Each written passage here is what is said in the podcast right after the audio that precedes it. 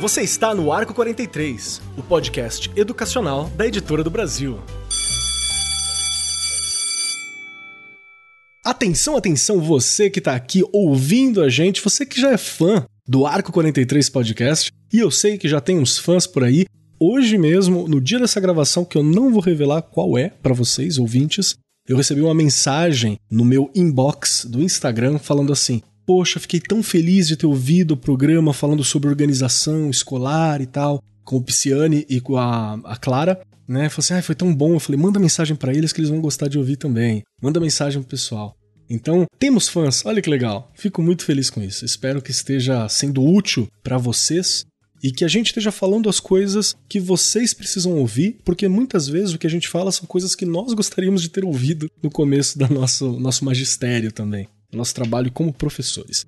E hoje, o nosso tema aqui é uma das situações mais básicas e que eu acho mais importantes dentro da relação de ensino-aprendizagem, que é a relação e o trato entre professor e aluno. Isso é algo que a gente precisa compreender, porque tem que ter limite, mas você tem que saber quando colocar, você tem que saber um monte de coisa. Lidar com pessoas nunca é fácil, né? Começa por aí. E lidar com adolescentes ainda tem um, um agravamento ali da situação. Lidar com crianças tem outro. Então a gente tem que entender melhor o que, que é isso.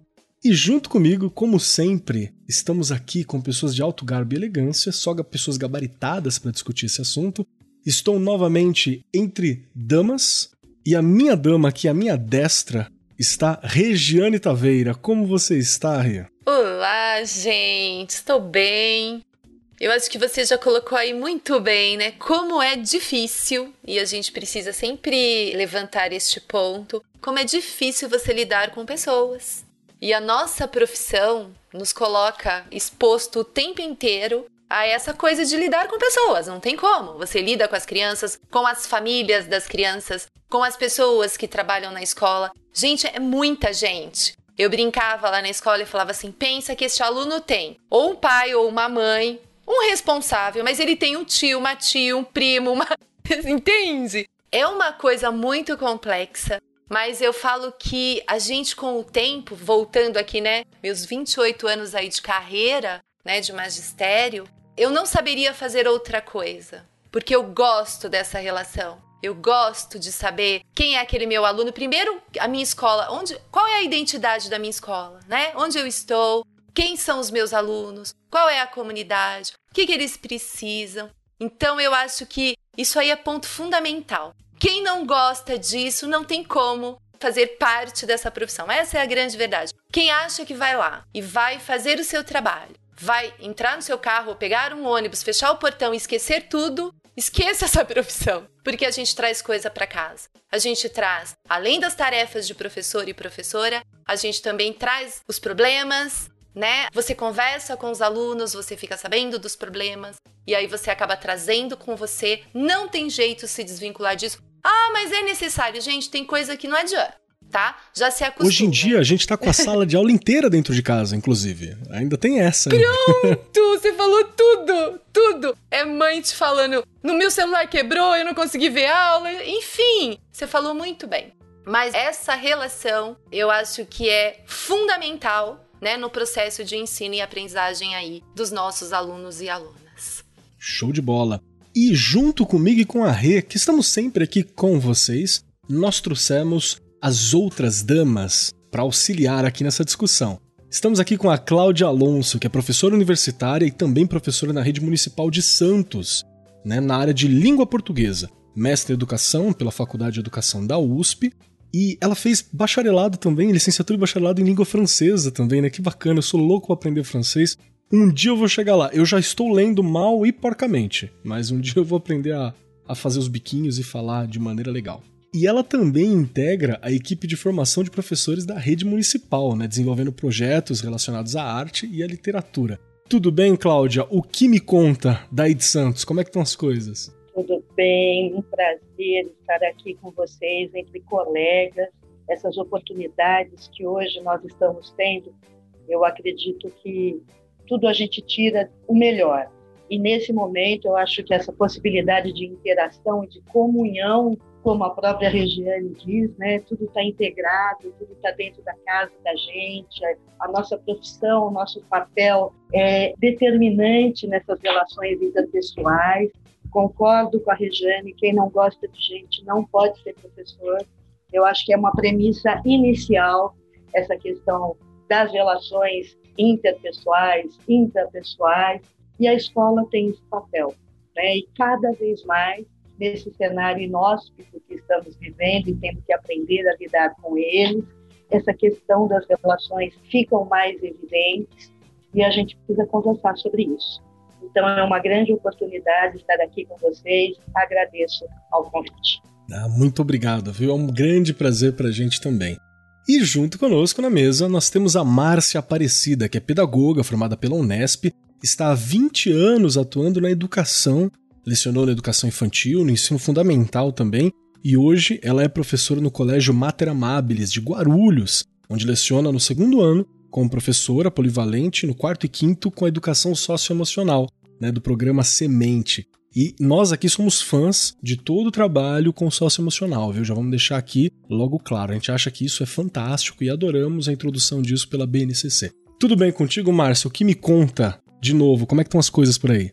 Tudo bem, Kelly. É uma alegria, né, poder estar aí participando desse encontro com vocês. Agradeço o convite e estamos juntos aí nessa caminhada, num momento diferente, onde todos precisamos aí nos reinventar em relação às nossas aulas, os alunos aprendendo de uma forma diferente e como realmente estamos trabalhando aí as questões socioemocionais em nós, nas famílias nos nossos alunos.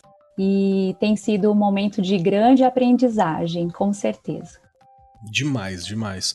E a gente tem uma coisa que Estamos agora no momento de pandemia, ainda. Está acontecendo a pandemia, teve alguns afrouxamentos, mas aí parece que está vindo uma nova onda. Tá, tá tudo meio mais do mesmo, mas um pouquinho diferente. Essa é a nossa situação aqui. Você que está ouvindo a gente em 2050, eu espero que já tenha acabado, que já esteja tudo lindo, tudo certinho.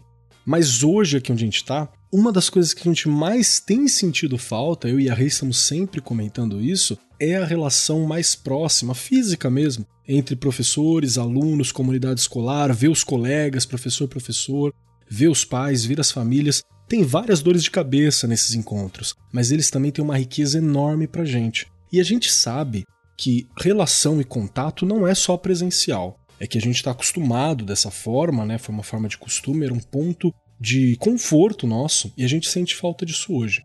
Hoje a gente está aqui para discutir sobre essa relação professor-aluno. Qual a importância, como que a gente entende isso, se isso facilita o ensino-aprendizagem, como que é essa troca. E a minha primeira pergunta é sempre que posso para Regiane Taveira. Regiane, você que já foi professora, tá aí agora na televisão pelo Centro de Mídias daqui de São Paulo, na Rede Cultura, no celular da galera, já esteve na coordenação, já deu aula lá de alfabetização junto com o padre. A gente ouviu várias histórias da Regiane aqui e de todas as aventuras dela envolvendo educação e diversos tipos de aluno, crianças, adolescentes, jovens, adultos, idosos, de todo tipo. Então eu quero te perguntar, Regiane, para você, qual que é a importância de ter algum vínculo também afetivo entre professor e aluno? É importante isso? Precisa ter ou não? Eu posso ser mais distante, mais durão? Quem trabalha com educação infantil, com os anos iniciais, se disser que consegue não ter vínculo nenhum, eu vou estranhar. Não tem como. Claro que existe um limite. Mas você sabe disso, estávamos, você e eu, a gente sempre aí na, nas escolas da periferia. A criança chega com uma série de coisas, a mãe o dia inteiro fora, quase não vê, famílias que não são muito estruturadas muitas vezes, então o vínculo, ele é importantíssimo, eles confiam na gente. Tem aí só 15 dias que eu saí da escola, e vocês sabem disso, que, né, seis anos na coordenação da escola, e eles chegavam, Dona Regiane, ô Pro Regiane, ô Rê, chega um momento que é Rê mesmo, sabe? Tem gente que também tem muito cuidado com essas coisas. Ai, não, professora. Gente, ele quer te contar alguma coisa, já quebra ali, não é verdade? Sim. Então sim. não tem como. Com criança, Também eu trabalhei ali nos anos finais, no ensino médio, com educação física. Claro que você consegue até fazer ali um. Tem um certo distanciamento, até porque são adolescentes, a gente tem que ter alguns cuidados. Tem que ter, não adianta. Mas com os pequenos, não é fácil, gente. Você não consegue. E é importantíssimo. Quando ele se sente seguro com você, ele vai, ele aprende. Quantas vezes você já ouviu falar, e eu fiz formação com relação a isso, quando a criança, por exemplo, professor Keller e professora Regiane, professora Márcia e Cláudia, vai, somos todos da mesma escola. O Joãozinho não caminha com a Regiane, não tem jeito. Mas aí ele vai para a sala da Márcia e ele caminha. A alfabetização acontece. Ah, é porque a Regiane era ruim. Gente, não é. não é isso. Existem ali essa questão de você ter uma relação diferente, falar diferente. Ele te ouviu. Então eu sempre brincava com relação a isso. Você pode trocar de sala, vai contar uma história numa outra sala, vai trabalhar matemática em outra turma, vai fazendo esse tipo de coisa que você consegue, em algum momento, atender talvez aquele aluno que o professor da sala mesmo não está conseguindo atender. Isso é importantíssimo. Mas o que é isso? É o que eu estou dizendo, não é que um é melhor que o outro. É que, na verdade, a criança te olhou e ela sentiu alguma coisa ali, né? Não, não tem bateu, como. Bateu o santo. Gente, isso, bateu o santo, não tem como. Então, eu acho isso importantíssimo e não tem como, gente. Não venham me dizer que de anos iniciais e de educação infantil a gente consegue fazer essa separação, que ela não é fácil. Você pode pôr limites, mas ela não é fácil. Perfeito. Posso extrapolar um pouquinho? Pode. Eu Claro, concordo, claro. Regiane, que nas séries iniciais, na educação infantil, essa relação é extremamente evidente e determinante. Mas no meu percurso, né, professora de anos finais e professora de ensino médio, que um dia já fui, e na universidade, onde a gente lida com adultos, e na relação de educação de jovens e adultos também, eu coloco talvez o mesmo peso que a relação que a gente precisa estabelecer com os menores. Então, O que eu acho que a gente precisa olhar é que é uma relação um pouco diferente, onde a gente estabelece esses limites que são necessários e evidentes, mas que a gente abra também outras portas para essa relação, outras vias de aproximação. E aí a minha experiência me mostra que a arte, a literatura, muitas vezes é uma dessas portas, né, de aproximação, de afinidade, de relação. Então, talvez por essa minha, eu acredito muito que somos frutos das nossas narrativas, essa minha experiência talvez um pouco maior com os mais velhos, me permita colocar a devida importância, o mesmo patamar, mas deixando claro, claro, a gente precisa efetivamente estabelecer esse limite de relação, mas pensar em outras portas de entrada. E a arte e a literatura, no meu caso, talvez pela facilidade da área em que eu atuo, isso acontece. E vou ainda um pouquinho adiante, como trabalho com formação de professores. Essa relação entre pares também é muito importante. Né? E tudo vai partir daquele princípio inicial da nossa conversa. Somos humanos. Se a gente não estabelecer essa relação que passe pela afetividade, pela responsabilidade, pelo respeito, a educação não vai caminhar. Então, só queria agregar um pouquinho essa reflexão para que a gente possa dar o devido peso ao tema que nós estamos discutindo hoje. Perfeito, perfeito. Eu não, não tenho como discordar, eu acho que é, é bem por aí mesmo. Márcia, na tua experiência, o que, que você acha dessa relação, né? Qual a importância desse vínculo afetivo entre professor e aluno? Como que isso é representado? Como você sente e percebe isso? Olha, Keller, eu concordo absolutamente com tudo que vocês estão falando. A professora Cláudia, ela, ela abordou de uma maneira muito especial quando ela traz essa questão, quando ela diz do ensino superior. Eu acho que traz muita reflexão para nós também, né, na nossa vida, né, enquanto aluno, como foi diferente e às vezes até no ensino superior aquele distanciamento do professor em relação ao aluno, como ele é o detentor do saber e você ali, né, como um aprendiz tão distante dele, né, como fez falta essa aproximação. Então eu passou várias coisas agora aqui na minha cabeça. E eu falo para você que eu não consigo imaginar o ensino e a aprendizagem longe da afetividade. Né? Eu acho que independente da idade, na educação infantil precisa sim ter colo, precisa ter o acolhimento, precisa estar ao lado ali da criança para que ela se sinta segura, para que ela fique na escola, por que, que, eles choram quando eles entram tão pequenininhos ainda? Porque eles saem de um ambiente de acolhimento, de proteção com as suas famílias e ele vai para um outro, onde ele vai explorar, onde ele vai criar novos laços, onde ele vai conhecer uma pessoa que vai estar ao lado dele ali. Como que você se aproxima dessa criança sem demonstrar afetividade, sem dar a ela a importância que ela tem? A criança ela sente isso mesmo sem você falar. E isso no ensino fundamental 1, que é o ciclo que eu trabalho, continua, não tem como ser diferente. Eu leciono no segundo ano e vou até o quinto ano. A minha prática docente com eles ali não é muito diferente. Parar às vezes um pouquinho o conteúdo, olhar para o aluno e perguntar o que está acontecendo, por que, que você está triste hoje? Isso é demonstrar que você o respeita, se importa com ele, e eles automaticamente fazem isso com a gente. Então, quando você consegue estabelecer uma relação de afetividade com a turma, a aprendizagem acontece muito melhor, mesmo porque a criança quando ela tem uma confiança no professor, ela não tem medo de perguntar, ela não tem medo de errar, mesmo que aquela pergunta seja mais simples, mas é a dúvida dela e ela tem todo o direito de esclarecer essa dúvida. Agora, se você coloca como numa posição que você é superior e que você sabe muito mais, aquela criança que de repente apresente ali qualquer tipo de dificuldade, ela vai se sentir muito mais envergonhada em falar, ela não vai se sentir à vontade. Sim. Então, é muito importante. Eu não consigo imaginar a educação longe disso. Eu sei e posso comprovar que com a afetividade você vai conquistar muitas coisas, muitas. Eu acho que você também conquista a confiança da família, os pais ali sempre naquele início de ano, todo mundo com aquele pé atrás, né? Como que vai ser? Como que vai ser? Às vezes só de olhar, porque né, existe um preconceito em olhar para aquela professora, será que ela vai dar conta? Será que ela vai cuidar bem do meu filho, vai ensinar muito bem? Mas nada como tempo e conhecer, saber ouvir, escutar aquela família, é super importante. É aí que as relações elas vão se estabelecendo e se construindo ao longo desse processo. Perfeito. E eu acredito muito Perfeito. nisso. Perfeito. Eu gosto muito dessa questão de você estabelecer algum grau de relação e de proximidade, e eu dou aula principalmente para ensino médio.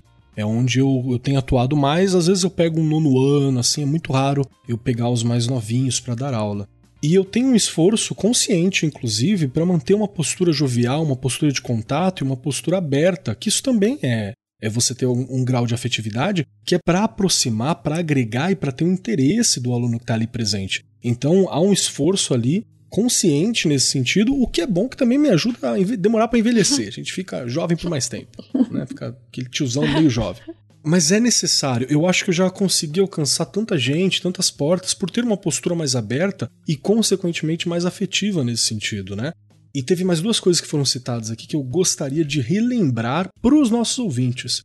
A primeira delas foi que a professora Cláudia ela falou sobre a utilização né, da leitura, da literatura, para você criar um contato, você criar essas pontes afetivas também. Nós temos dois programas anteriores que eu gostaria de aconselhar. O primeiro é lá atrás, o Arco 43, episódio 4, de 2019 ainda, com o, o Luiz Guide, né, como host, não era eu, era o meu antecessor, um grande abraço pro Luiz, falando sobre como trabalhar literatura em sala de aula. É muito Verdade. legal, tem uma galera bacana, se eu não me engano é o Gil Sandro e a Márcia Cristina que estavam presentes. É bacana para você dar uma ouvida. E a outra foi um que nós gravamos há pouco tempo, em julho, que saiu, foi sobre como desenvolver competências socioemocionais por meio da leitura que a gente estava falando, como é que eu faço para desenvolver competências socioemocionais e agora? E a literatura, a leitura é uma forma de você desenvolver isso também. A gente gravou com a Letícia Laile e a Clarice de Andrade, então fica a dica aí. E a outra questão sobre essa afetividade também que a gente está falando é que a gente tem várias pedagogias mais puxadas para um construtivismo, na escola Waldorf, que eles trabalham a afetividade como primeiro plano. Né? Você tem que ter uma afetividade pelo conteúdo, inclusive, para você poder se apoderar daquele conteúdo. Né? Você se aproxima com ele. Então, quando a gente fala de afetividade, a gente está falando de uma poderosa forma de conexão. Eu acho que esse é um dos principais características. Marcos, eu queria aproveitar falar, essa sua fala corrobora exatamente com o meu momento de reflexão atual. Eu não sei se os colegas conhecem, é algo que não é tão novo assim, mas está se popularizando agora. Um documentário produzido na Argentina que se chama Educação Proibida. Não Porque uma das questões que você colocou agora, ela é absolutamente necessária, que é a gente repensar esse modelo de escola. Porque nós temos estatizado um conceito de escola que essas outras pedagogias já questionaram e que são viáveis, são possíveis. Então, essa questão da estrutura da escola, né, esse paradigma que a gente vive hoje, que é fruto de uma história né, da educação mundial e nacional, hoje a gente está tendo a oportunidade né, de trazer à tona, como o Marcos destacou, novas pedagogias, que não são tão novas, são novas para nós, que estão chegando agora a conhecer um pouquinho melhor mas existe sim outra alternativa. E nessas outras alternativas, você bem já citou algumas delas, a afetividade faz parte. E a gente precisa conhecer um pouquinho até para poder ter a oportunidade de escolha. Porque eu acho que o que nos falta é a informação e essa oportunidade de escolha de uma escola que rompa um pouco com essa formalidade, com essa formatação. A gente precisa entender o ser humano hoje é outro, e há bastante tempo já ele é outro. Então fica a dica, né? É um documentário bastante alternativo, reflexivo, polêmico em muitos momentos, mas nós que estamos no dia a dia da escola, somos frutos desse sistema, porque vivemos essa escola tradicional. Eu acho que é uma oportunidade bastante interessante da gente repensar a nossa história e a história que a gente gostaria de construir. Perfeito, perfeito. perfeito. Acho que é uma, um bom olhar, né? E eu vou puxar mais uma questão em cima disso também, em cima dessa problemática que a gente apresentou. As instituições, elas têm um papel muito forte quando a gente fala sobre relacionamentos, né? É elas que vão pautar qual que é a forma daquele relacionamento. E você pode falar assim, ah, mas como assim, né? Porque existem códigos de regras que precisam existir, inclusive éticas e condutas, né? De como o professor deve conduzir, como que o aluno tem que conduzir, por isso que você não pode brincar toda hora dentro da sala de aula. Você precisa ter ali um objetivo e tal. E isso é uma demanda institucional. Até a própria estrutura física do lugar. Eu estava conversando esses dias com uma amiga socióloga, a Marília, e ela estava falando uma coisa importante, assim, que muitas vezes a tua resposta a um teste, uma prova, ela já vai ser decidida pelo professor que está dando, por como você se sente receptivo na sala, que cara que a sala tem. Tem várias coisas, estruturas que vão ter um papel nesse relacionamento, e a Cláudia meio que puxou um pouco disso quando ela está falando sobre o documentário. Rê, eu queria te perguntar, você que esteve do lado da instituição muitas vezes, né? Você estava ali seis anos como coordenadora. Que papel que você acha que a escola tem que oferecer para facilitar esse relacionamento? E eu ainda quero acrescentar uma problemática, assim. Nós estamos até agora olhando a parte boa do relacionamento, uhum. né, professor-aluno. Mas a gente tem as tensões, os problemas, as dificuldades, os limites quebrados, os testes né, que acontecem. Então, qual que é o papel da instituição para facilitar esse relacionamento entre professores e alunos? Olha, Keller, eu falo que eu não tenho experiência nenhuma, né? Porque cada escola é uma escola, cada realidade é uma realidade, cada Pode ser Verdade. que tudo que eu tenha visto, se eu for para uma outra escola, vai ser completamente diferente. Mas uma coisa que eu tentei sempre pregar é a questão de todo mundo ter uma fala só. Por isso que é tão importante você, porque assim, você vai conversar com o coordenador é uma fala. Você vai conversar com o vice-diretor, tem que ser a mesma fala. Você vai conversar com o diretor, tem que ser a mesma fala. Isso é importantíssimo e fundamental ali no papel da escola. A gente já falou disso, inclusive isso são coisas que dá para estar tá ali no projeto político pedagógico da escola. Qual é a minha escola? Qual o papel dessa escola? funcionários, professores, professoras, gestão, todo mundo precisa falar do mesmo jeito. Porque, por exemplo, você colocou ali, a gente tem os alunos que testam a relação. Então, é indisciplinado, brigou com o professor, xingou o professor. A gente tem que ter algumas regras que precisam ser seguidas. Tem que ter alguém que converse com esse aluno no momento adequado também. Uma coisa que eu sempre discuto e vou continuar discutindo é: tem um momento para falar. Se o menino tá estourado, se a menina tá estourada, não adianta, gente. Não vai ser naquele momento. Você não vai conseguir nada. Então, é o que a gente já comentou aqui. As relações são muito difíceis e muito complexas. Uma escola tem muita gente. muita gente dentro e fora. Então a gente tem que tomar muito cuidado. Diferente, né? Exato. Como que você vai lidar com isso? Eu acho que um ponto fundamental é todos da escola precisam ter a mesma fala com relação ao que acontece. Por isso que reuniões, organização, como que vai ser o trabalho? Claro, alguma coisa pode fugir em algum momento? Pode. Mas se você estiver tentando caminhar ali pelo mesmo caminho, todo mundo, é mais difícil de dar problema. Vai ter problemas? Claro. Isso faz parte das relações humanas e ainda mais numa escola. Acho que foi a Márcia que comentou com relação. Alguém comentou aqui com a relação de professor no início do ano. Ai, será que esse professor vai ser bom? Será? Né? Os pais já chegam, ai, mas o ano passado a professora era tão boa, será que esse ano essa. Eu já não gostei da cara dela. Gente, viu, né? né? Aí a professora do outro ano, de repente. Então, a professora do outro ano, de repente, tem contato com essa mãe, vira e fala: Nossa, realmente ela não é muito boa, não. Gente, não pode, entendeu? E a gente tem que ter esses cuidados, porque aí a escola cria realmente a sua identidade, a sua cara. É o que eu falei, são os objetivos em comuns que a gente precisa alcançar e a gente precisa ir organizando esta relação, que não é fácil.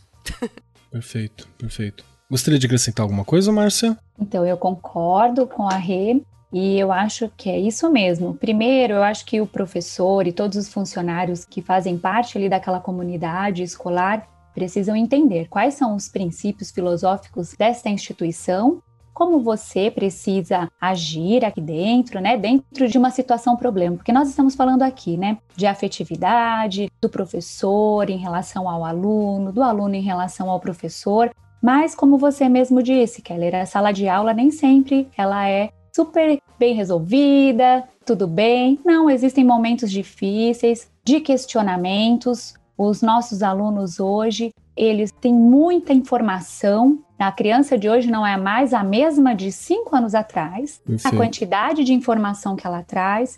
Então, precisa sim estabelecer um ambiente onde haja conversa, reflexão, até para você formar um aluno reflexivo, crítico, mas que ele saiba entender como falar, quando falar, não é? É a forma. Eu acho que a escola, ela é sim um ambiente onde você precisa ter a liberdade de colocar o que você pensa, trazer ali os seus conhecimentos prévios que vão contribuir para a formação daquela construção, daquela aprendizagem.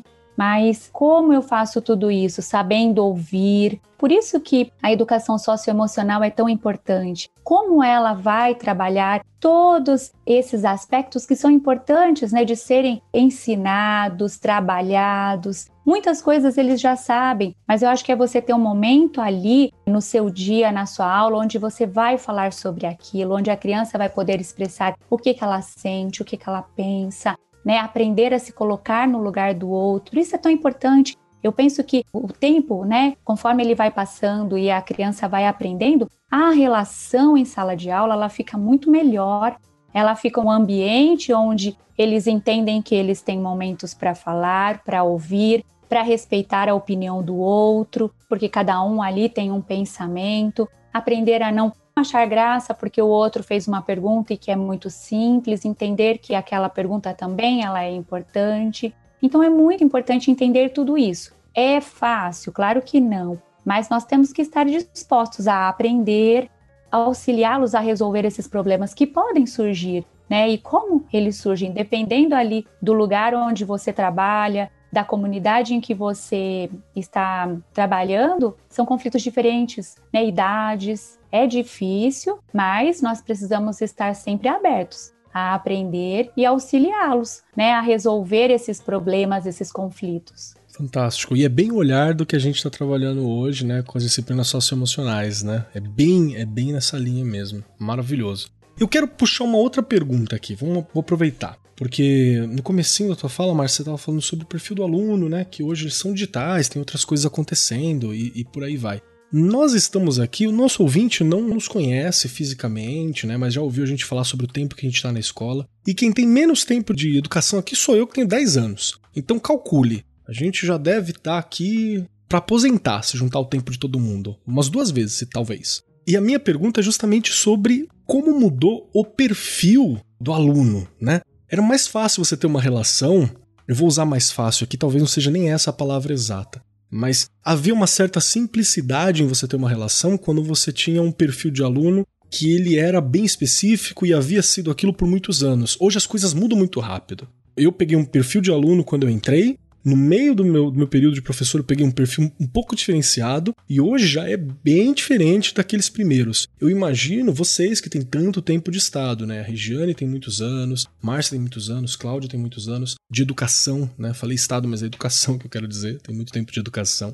Então, isso muda muito. E aí eu quero puxar para você, Cláudia, essa pergunta, porque você trabalhou com crianças, adultos, né, universidade. Hoje em dia tá tendo que fazer reunião de pais em universidade, porque o pessoal que entra são bem infantis, são bem ensino médios, né? Eu ouvi isso, eu achei maravilhoso. E olha que eu entrei na universidade com 17 anos. Então, como é que tá essa percepção do perfil do aluno, assim? E como isso fica difícil ou facilita pra gente lidar na relação com eles? Essa questão que o Keller coloca, de que aluno é esse hoje que nós estamos encontrando na sala de aula, ela é premente, para que a gente possa efetivamente atuar dentro desse contexto. O aluno que eu encontrei, eu tenho um pouquinho mais de tempo, talvez 25 anos atrás, está longe de ser o aluno que eu encontro hoje, e não importa em que nível dessa escolaridade. O adulto hoje também é um adulto diferente. Um adulto que, como nós, está tendo que se reinventar, se apropriar de novas tecnologias, de novas metodologias. Então, esse aluno hoje, ele espera da gente, enquanto professor, um papel muito maior de mediador e não aquele que nós exercemos durante muito tempo de detentor do conhecimento. Porque hoje a gente tem a informação. O que a gente precisa é entender o que fazer com ela. De que maneira essa informação hoje está chegando? Que informação é essa?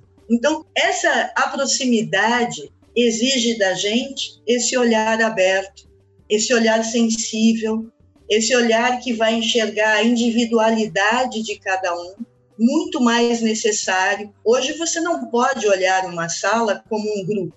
Ele é um grupo, mas ele é muito mais do que isso. Eles são indivíduos que vivem, convivem e nesta convivência da interação humana, nós teremos muitos momentos felizes e momentos talvez nem tanto. E aí o papel do professor hoje é muito diferente. Esse papel de mediador, daquele que tem uma escuta empática, porque vai parar para escutar de verdade, ter aquele olhar atento para as demandas, porque muitas vezes eu sou muito privilegiada pela área que atuo, porque eu tenho um canal muito direto com os meus alunos, que são as produções de texto, não só orais como escritas, que muitas vezes por ali eles nos sinalizam tantas questões que eles estão vivendo, tantos dilemas, tantas dificuldades, porque entre eles também esse comportamento diferenciado, todos nós estamos aprendendo a lidar com essa heterogeneidade.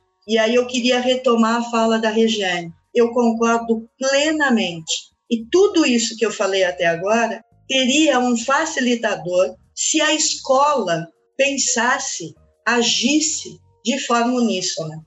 Que o meu colega professor não fosse considerado como o melhor professor, não porque ele é um bom professor de verdade dentro daquilo que a gente acredita que deva ser, mas é um professor maneiro, é um professor que talvez permita coisas que dentro de um padrão de uma escola a gente não pode aceitar e a gente sabe que isso acontece, principalmente quando a gente lida com adolescentes e adultos. Agora, se a instituição tiver essa postura, essa fala uníssona, isso ganha uma força, porque eles vão entender sim que isso é um modo de pensar, é um modo de ser e é um modo de agir, porque eles percebem, claro, quando a gente tem um discurso e outra prática. Percebe, ou Então, percebe. essa relação, quando ela é estabelecida pelo conjunto de forças, é muito mais significativa.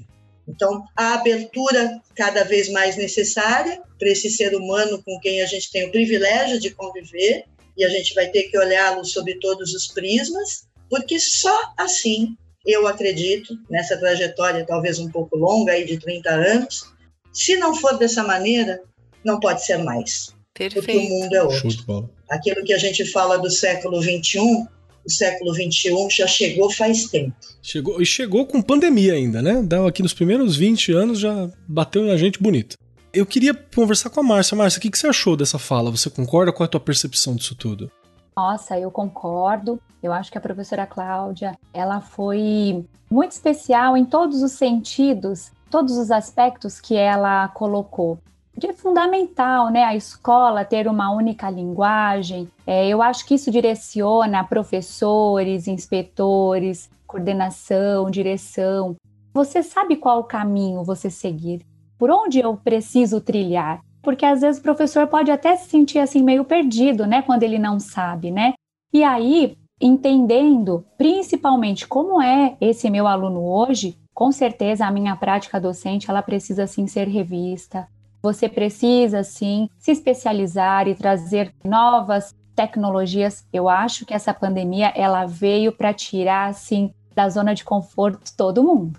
Como todos nós, professores, tivemos que nos reinventar, né? Estar e todo como? dia aqui olhando para essa tela e falando com as crianças de longe, né? Você precisa assim atingi-las de outra forma, mesmo porque em diversos momentos eles nos apresentam tantas coisas, mesmo ainda sendo tão pequenos. Então nós precisamos sim ter um olhar especial, diferente e que a escola, a sala de aula seja assim um momento de conversa, de discussão, de onde a criança ou adolescente eles tenham ali a oportunidade de expressar os seus pensamentos, aquilo que ele acredita, e o professor ali como mediador, ele vai orientando diversos conteúdos, conceitos ali para que esse aluno possa formar a sua aprendizagem em relação àquilo.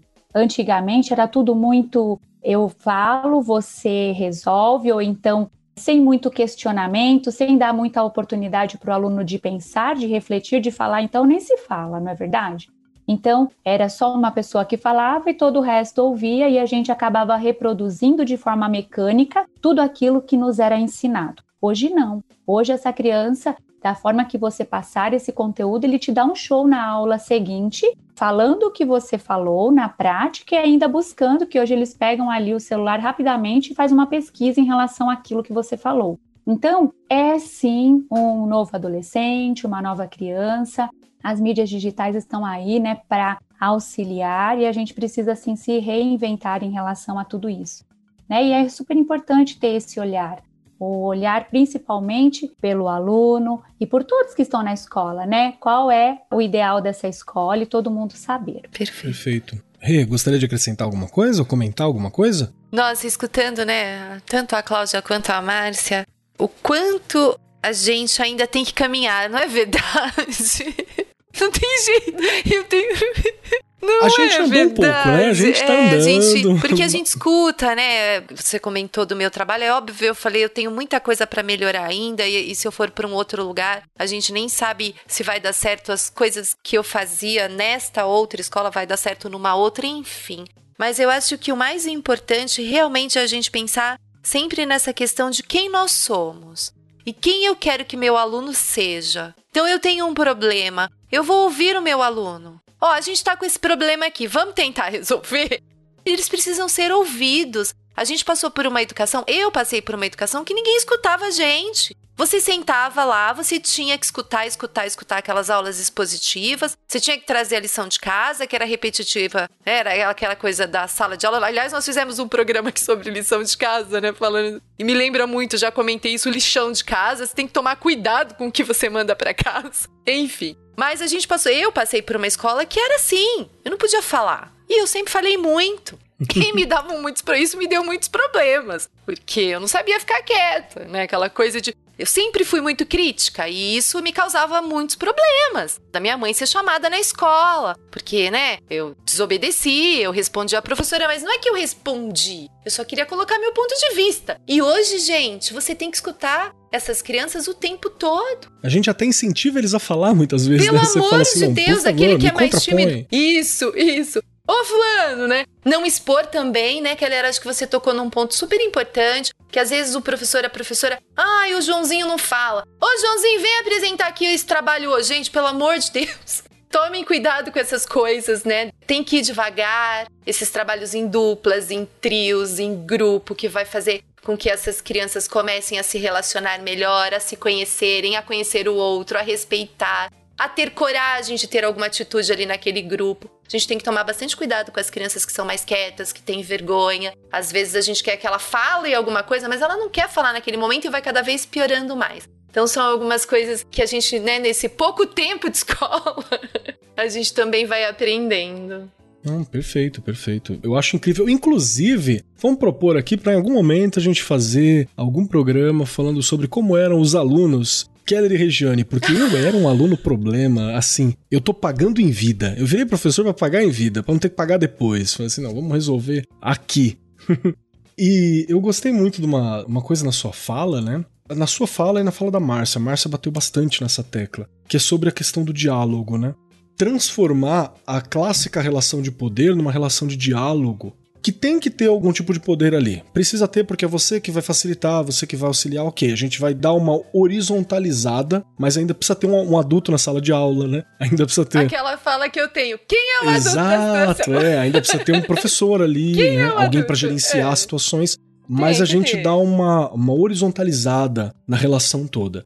Então, é esse processo de transformação de uma relação de poder e uma relação de diálogo. E a gente falou muito aqui que a melhor forma para você lidar com tudo é ouvir o aluno. A Cláudia também ela falou em passagem assim sobre as, os problemas que a gente vai ter, né, as dificuldades que a gente vai ter nas relações e muitas vezes o ouvir é a melhor saída para a gente saber o que fazer. Né? Não, não tem manual mais, né? não existe aquela coisa de manual. Ah, o problema é X, aplica Y. Não existe isso. Eu tenho que ouvir o X do problema dele, o X da questão. Olha aí, propaganda do nosso outro podcast.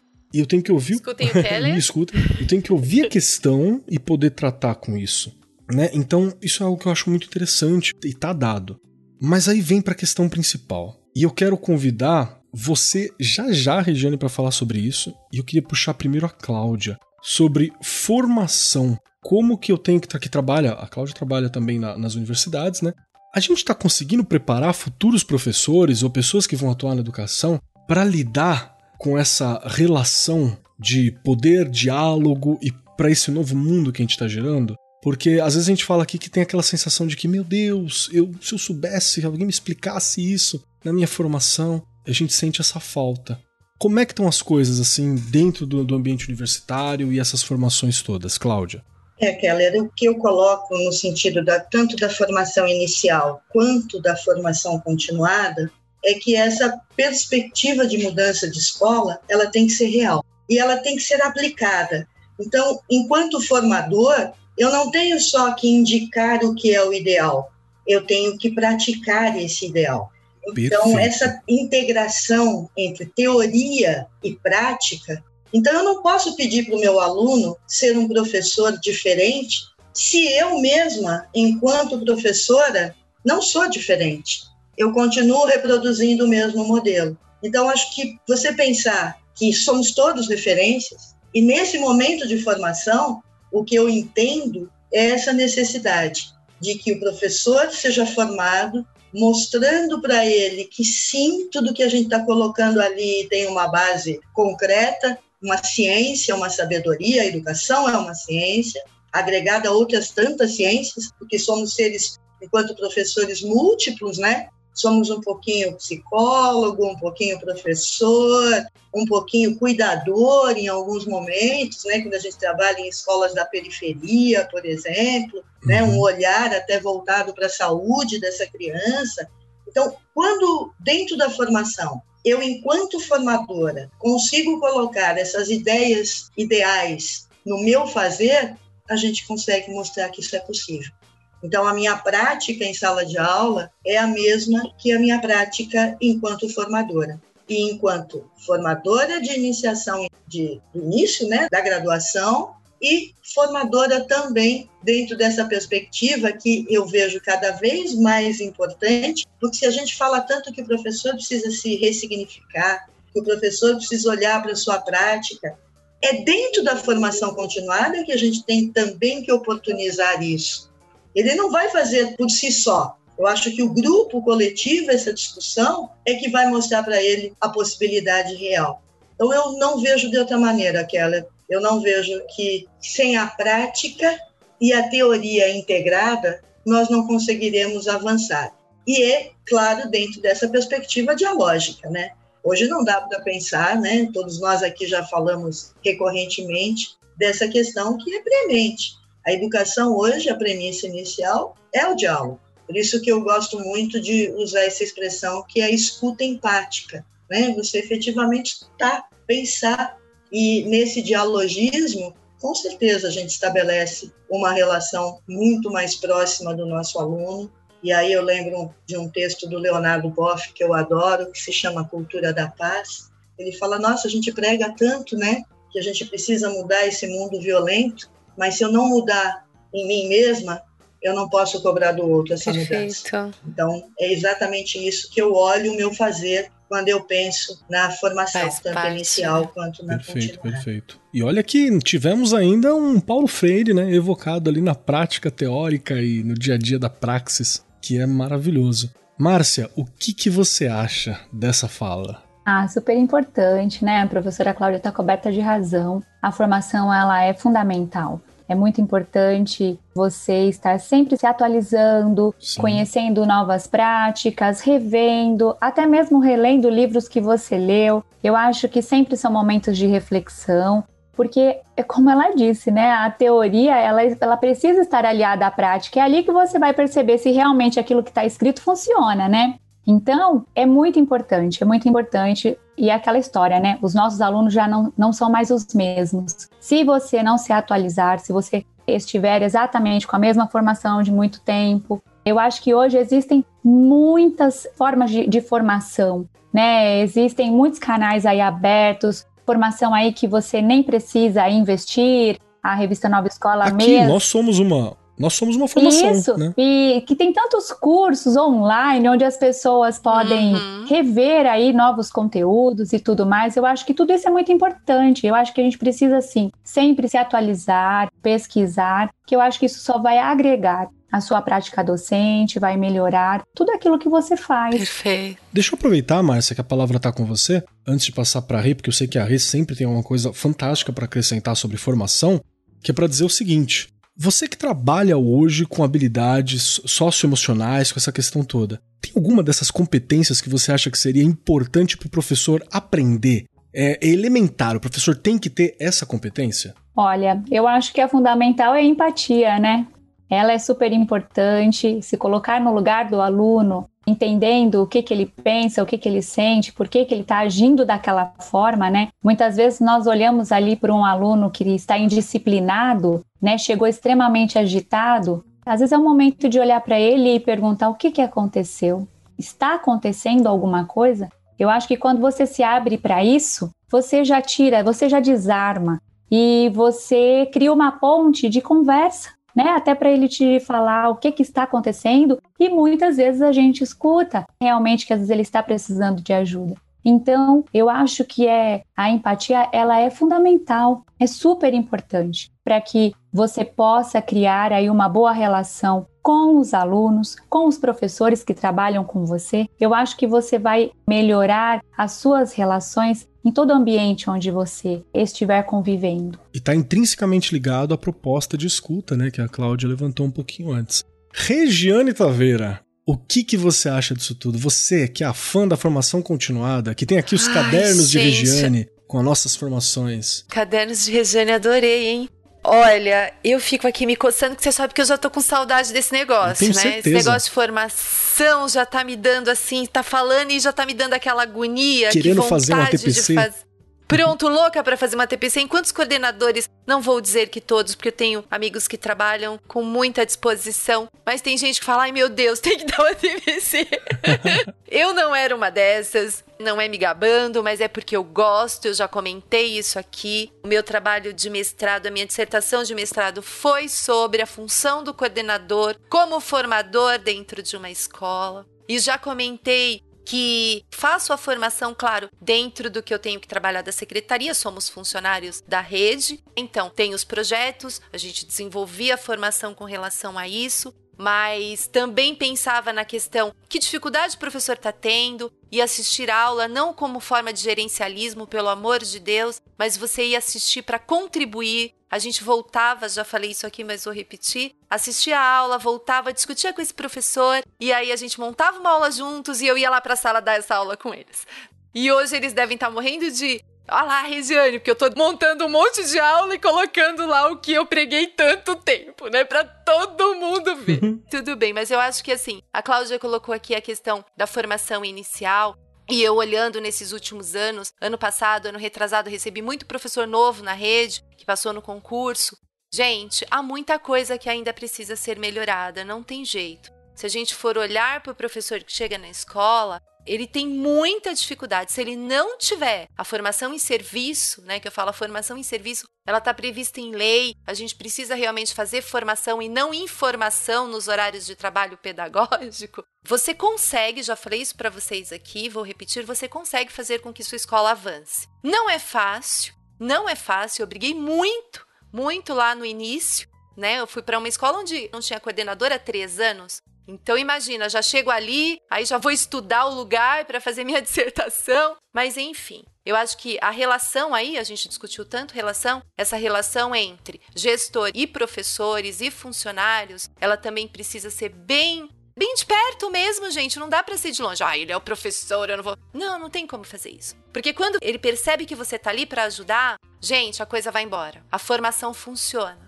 E eu acho que falar de formação tem que ser o tempo inteiro, inicial, continuada, professor pesquisar também, acho que a Márcia colocou aqui, também ir atrás, não dá para ficar parado. Eu fiz meu magistério lá em 1900 e bolinha. Gente, pelo amor de Deus, 1900 e bolinha já acabou. A tem vários países que nem existem mais daquela época para cá. Vamos lembrar disso. Então, pronto. Tchecoslováquia, acabou. Pronto. A gente precisa avançar. A gente só avança com formação. E aí, acho que a Cláudia colocou aqui também a questão da teoria e prática. Não é técnica, gente, pelo amor de Deus. Não adianta você ficar ensinando para professor técnica. Olha, você vai dar matemática, você faz o quadro numérico. Você... Não, gente, ah, vamos para a teoria. Então, quem trouxe isso? Onde começou? O professor precisa ampliar o conhecimento, não pode ficar só na técnica também. As coisas estão ali juntas e misturadas. Teoria e prática o tempo todo. Já vamos seguindo aí Paulo Freire, que não tem como. Quanto tempo ele vem, né, discutindo isso? Não tem como a gente dissociar. Perfeito, fantástico.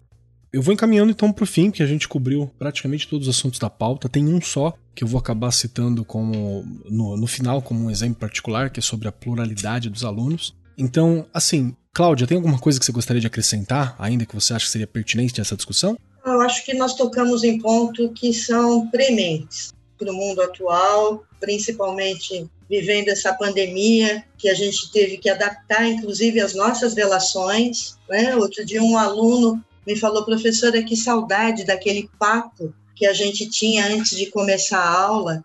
E hoje, nesse mundo online, eu, depois dessa pergunta, eu já fiz um combinado, porque eu subia mesmo antes do horário, para criar esse ambiente, aquele momento de descontração, o mais próximo possível. Mais próximo possível. Então já, já adaptei isso, já combinei. Se eu tenho que entrar 7h15 da manhã, eu vou entrar às 7. Né? E esses 15 minutos são aqueles minutos que a gente vai tentar reproduzir essa aproximação que no presencial era realidade, né? era um fato.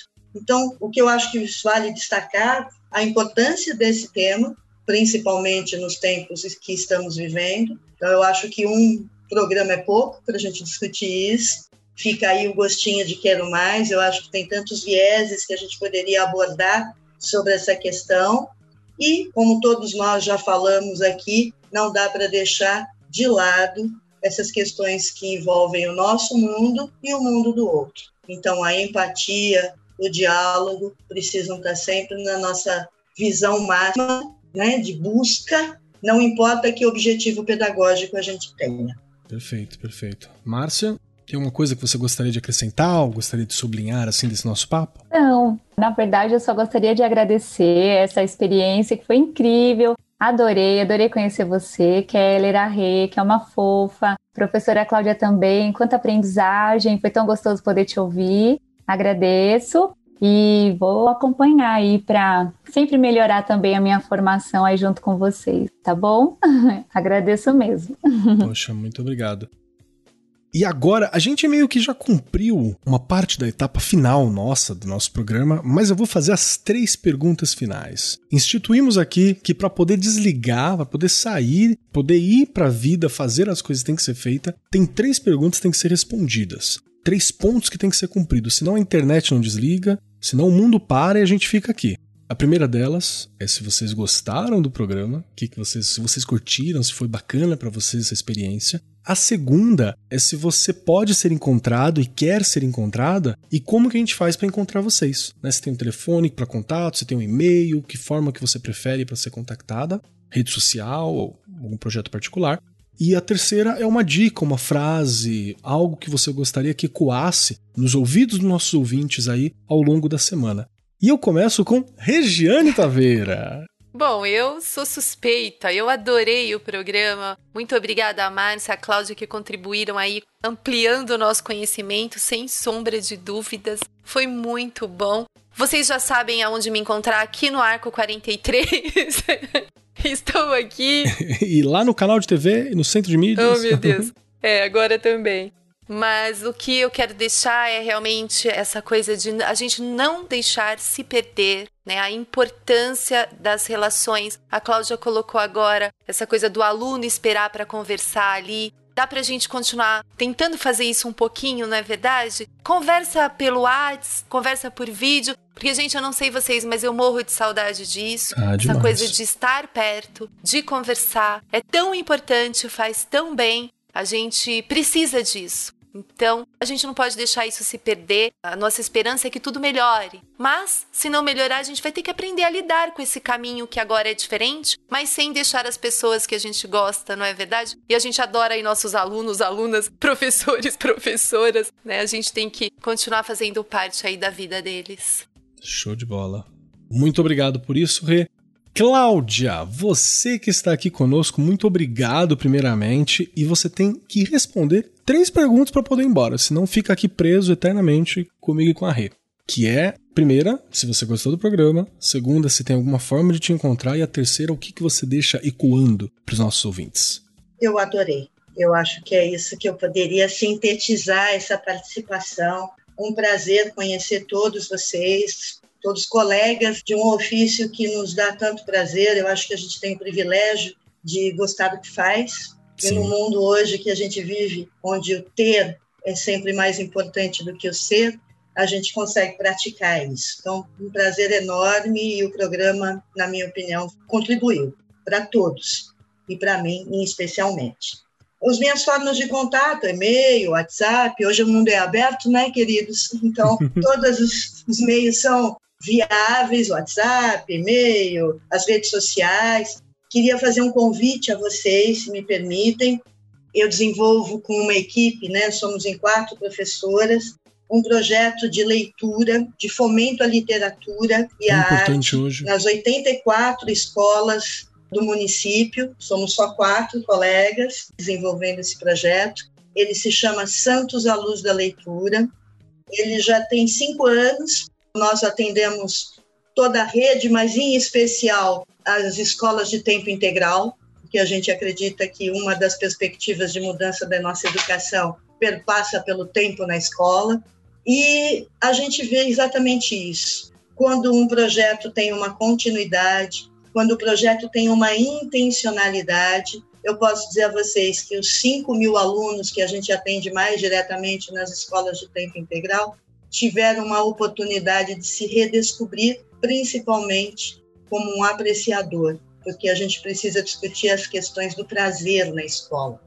Estudar é difícil, sim, mas a fruição pode estar presente. Então, nós estamos também no Instagram, Santos Luz da Leitura, a gente vem desenvolvendo projetos com os alunos e com os professores. Então, fica aí a dica para que vocês conheçam um pouquinho mais nessa luta árdua.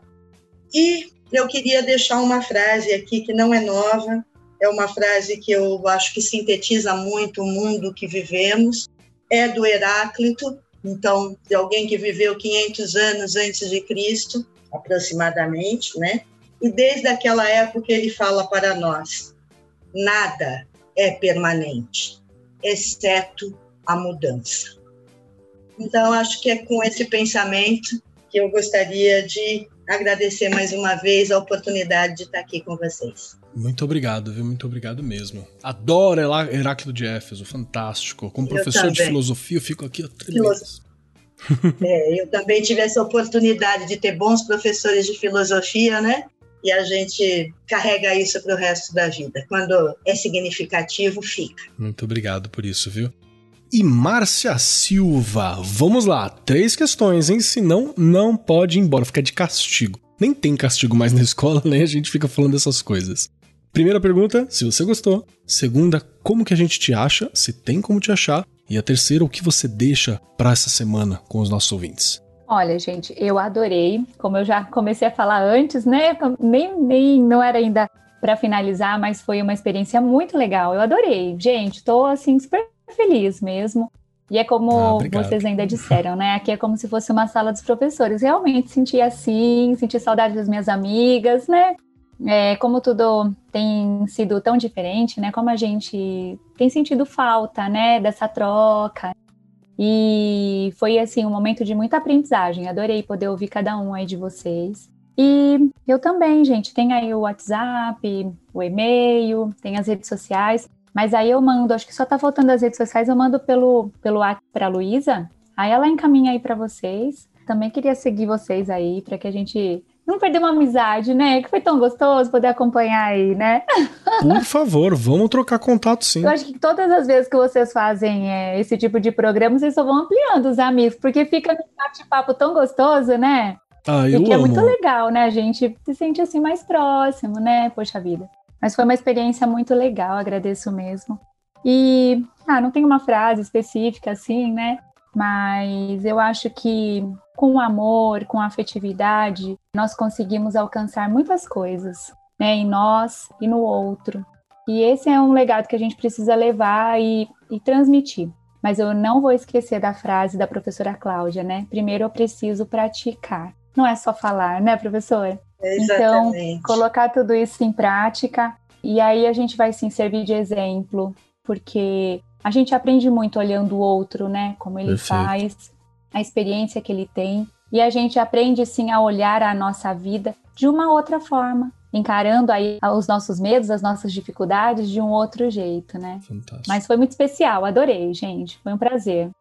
Eu agradeço muitíssimo a presença de todas vocês aqui que me abrilhantam e acrescentam muito para mim, é meu momento de formação também, é um momento de amizade que a gente forma aqui. Agradeço aos ouvintes também, e aquela coisa, vocês sabem que, bom, eu adoro os programas, estou aqui porque gosto muito, inclusive, discutir educação no nível e da forma leve como a gente discute aqui, ela é realmente um privilégio para nós que estamos presentes e eu espero que você, ouvinte, também se sinta privilegiado, porque é feito com muito carinho por toda a equipe aqui também.